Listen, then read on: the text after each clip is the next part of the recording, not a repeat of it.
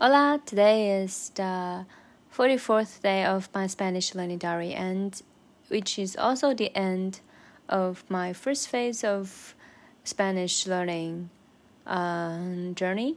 Uh, yeah, we have learned 100 over 100 sentences up to now. Um, so today we learned four sentences altogether.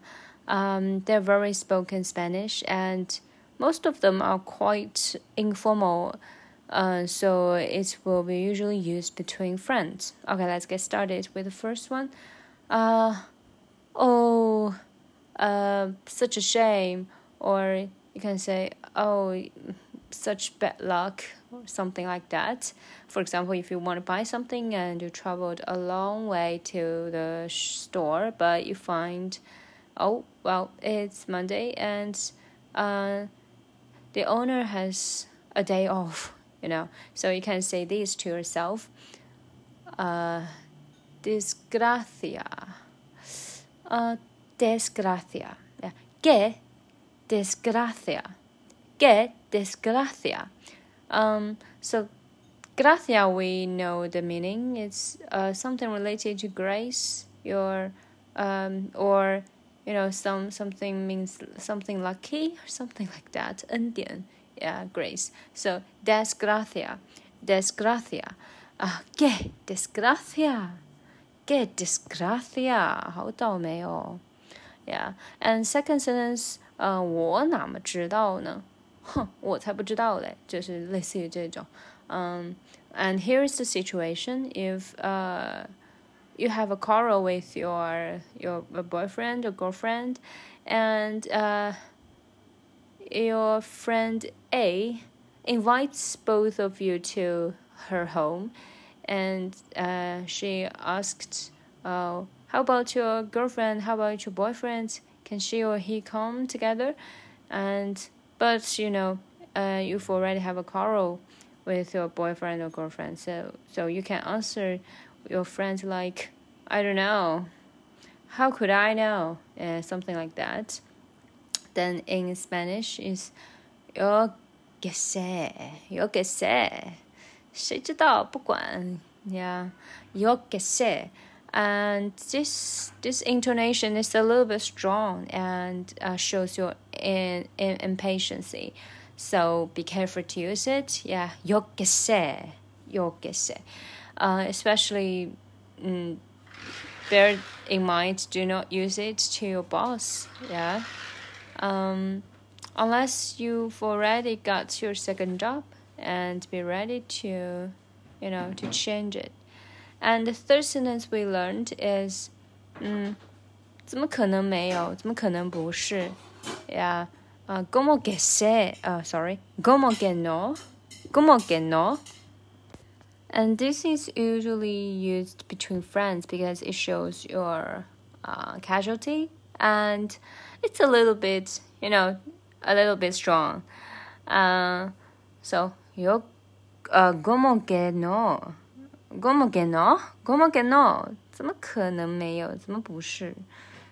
嗯、um,，como means 什么？No. Yeah, we all know that. Como que no? Um, it's like, for example, uh, your, your, closest friend knows you very well, and she found you are in love with a boy, and she told you this, and then uh, out of shyness, you might say this word, uh, might say this sentence. ¿Cómo que no? Uh, no, no, sorry. Then you can you can say no, not really, really, no, and then your friend might say como que no？就不要不承认嘛，怎么可能没有？怎么不是啊？Como que no? Okay, and the last sentence is about goodbye. So in Spanish, uh, in a very formal way, you can say adios, adios. And it's quite formal, so it's not very frequently used in daily life between friends, especially. And and they usually use this uh, hasta luego, hasta luego hasta luego, uh, mm, it, which means see you later. And this later doesn't doesn't necessarily mean a few minutes later or a few hours later. It can be a month later or you know some months later. Uh, hasta luego, hasta luego, and uh, we have the third type to say goodbye, which is ciao, C H A O, ciao, which sounds uh, just exactly the same in uh, it, uh, Italian, right? Ciao, ciao, ciao. Okay, both of them are very uh, frequently used. Okay, now let's wrap up a little bit. So the first sentence we learned. Oh, bad luck. Uh, mm, let me think. Uh, que desgracia. Que desgracia. Okay, the second sentence. Uh, how would I know? I don't know. Yeah, something like that. So it's like uh, you are having a call with someone and don't want to mention him or her. Uh, so this in Spanish is yo como sé. Yo que sé. yeah. Yo means me. Yo que sé. Yo que sé. 我知道什么. Sé means no. I what? No. I know what? I don't know anything. Yeah. Yo que sé. Yo que sé. And the third sentence.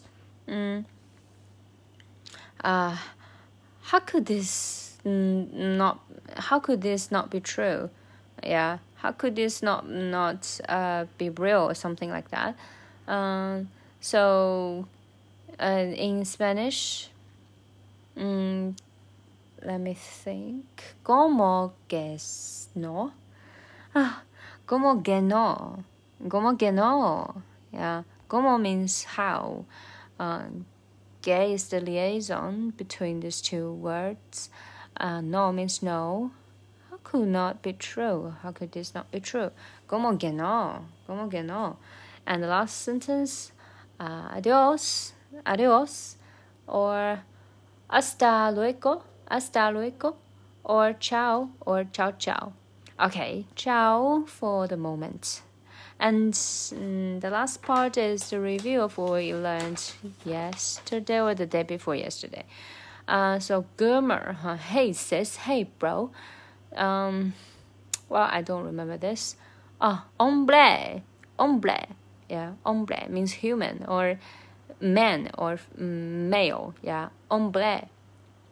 And also you can say dia means hey sis. Yeah, dia.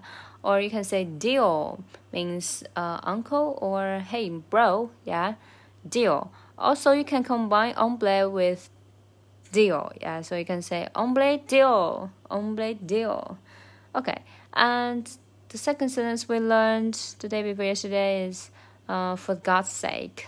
So bol uh, dios. Bol dios yeah bol dios Okay, so that's it. And uh, remember to capitalize both ball, the, the P of ball and the D of Dios. Maybe because Dios is very special, yeah, which means God.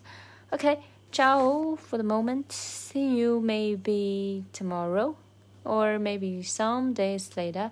Hasta luego. Uh, hasta luego. Yes.